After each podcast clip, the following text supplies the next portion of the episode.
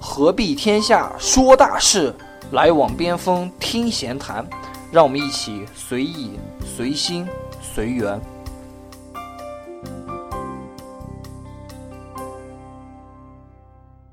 大家好，我是老边，大家好，我是疯子。欢迎收听本期边锋闲谈。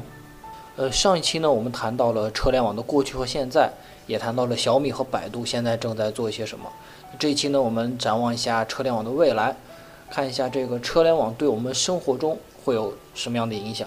展望未来的话，这个车联网还是有还是有很大的想象空间和发展空间的。对对对，因就为是从这个嗯人、车、路，也就是这三个元素的一些升级上面就可以看出来。对，就是这车、人、路这三个元素是我们讲车辆的话，其实讲的是最最多重要的、的三个元素，最多的、最多的。嗯，就是人的话，现在做最一般都是做穿戴设备嘛。对然后，嗯，车的话，终极目标做智能无人驾驶。对，这个其实现在已经有东西在出来了，对在美国有实验已经出来了。对，这这是现在车联网里面大家集中更多注意力去做的东西。对对对，然后还有一个很重要的，其实我觉得就是嗯，道路。对，道路上面的话，你要想和道路发生一个一个联系，对吧？嗯光靠现在这种死气沉沉的水泥路，嗯，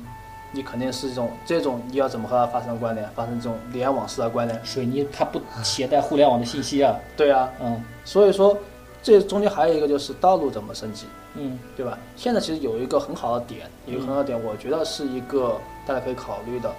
就是呃，好像是中兴的那个专利吧，就是一个汽车充电，对无线式无线充对电，就对是对，汽车在上面在道路上面有一个充电板，嗯，你车停在那里就已经能充电了。就已经能充电了。对，其实这个已经是在手机上已经应用过了，对手机已经有无线充电，所以嗯应用在汽车上其实也可以理解。对，嗯然后就是说以这个为基础，啊其实也可以有一个扩展开来的想法。嗯，如果把这个充电板，哎，按定距离或瓶子铺在路上，对那么其实你这个车开在路上就已经可以实现永远不断电的这种情况。对对对，如果这每一个充电的这个板儿的这个点，再变成一个网络中的节点，对那么汽车在路上就已经可以实现永远不断网。对对对，你每到一个节点还可以弹一些广告什么的。啊，对，这嗯当然也是一种应用场景。那么这种其实这种情况下，你道路就实现了一种真正的智能的道路，那么其车与路的这种联系就更好的结合起来。对其实现在情况下，我们怎么做车与路的联系？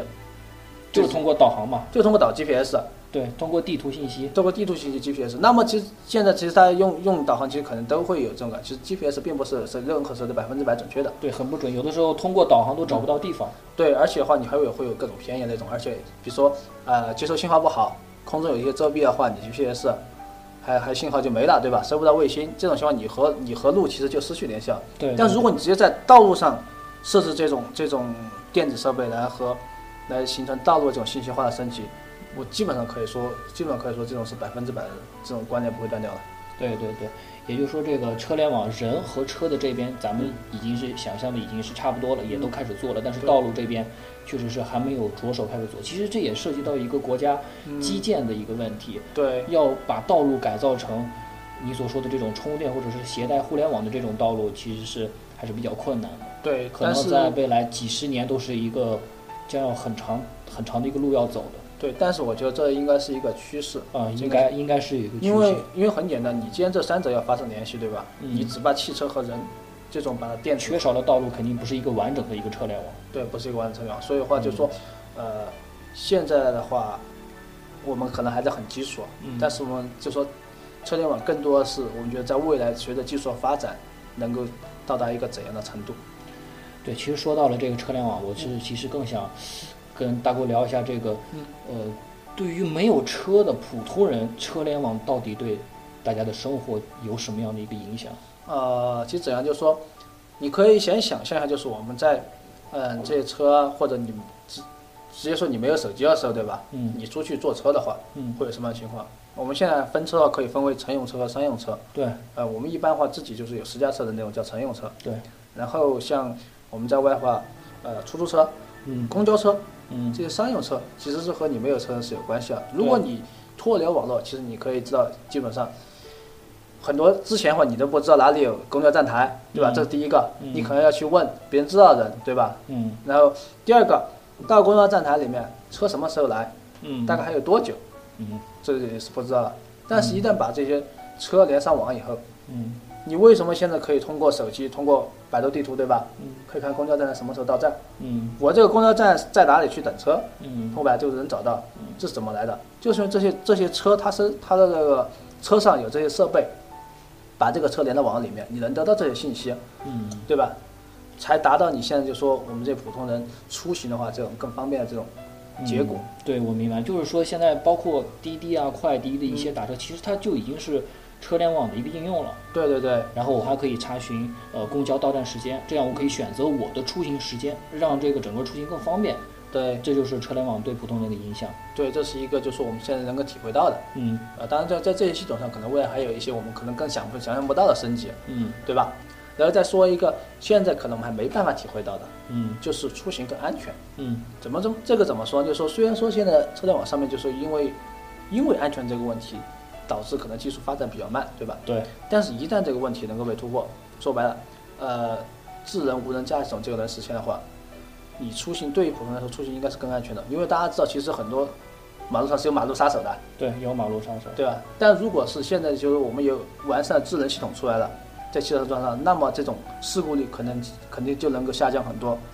说简单点，你说一个车过来后，突然有一个行人出来，是司机他这种反应速度刹车更更靠得住，还是电脑自动判断的更更靠得住对，？如果电脑自动判断更准的话，对它可以更快的替司机去做出决断，对也就避免了悲剧的发生。对，嗯所以说一旦这种这种技术真的够能够实现，你说对我们普通人来说，是不是其实出门的话就更安全了？对对对，对，这是一个。然后还有一个就是，呃，能够使，因为车联网我们说车人路嘛，对吧？嗯这三者之间能够有更好的沟通啊，其实还能够影响到你一般人的出行决策。这个是怎么理解？呃，就是说，呃，你想想，你可以想象一下，就是说，当所有车都连上网以后，其实我们在网络上就能够知道每一个车的具体位置？具体位置这些信息。嗯那么你出行的时候，是不是就有一个，我可以在网络上我知道哪一块地方，它的车，嗯，呃，流流量大，对，说明这个到底这个地方去了人很多，那么我就可以避行，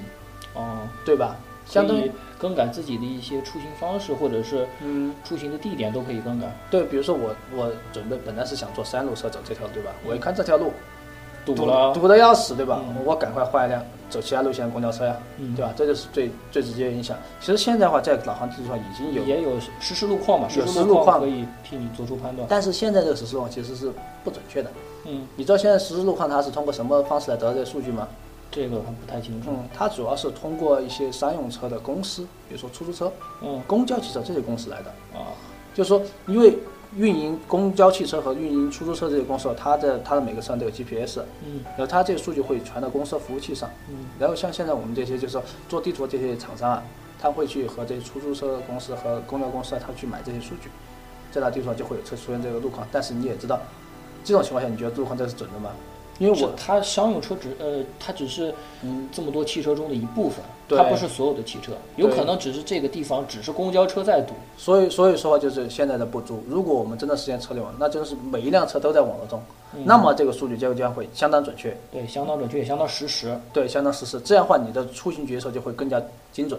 嗯，这对是对于我们，哎，普通人生活中的一些，就是说车联网现在已经有和未来能够有和能够想到的一些对，我东明西。白了，就是会使大家的生活更方便、更快捷，同时也更安全。对对对对对，嗯，还有就是，呃，假如说我现在将要买一买一辆车，嗯，但是我想，可能以后这个车上面要更多的运用到车联网的一些技术，使我的生活带来便利。我现在买车的时候，可能要选择或者要注意一些什么问题呢？呃，这样呢，就是说，如果我们的车联网能够是很好的实现的话，嗯呃，那么对于买车者的一个最大影响就是打破买家和卖家之间的这种信息不对称。嗯，因为现在可能就是说，很多人买车的话，会发现更多其实是线下的方式，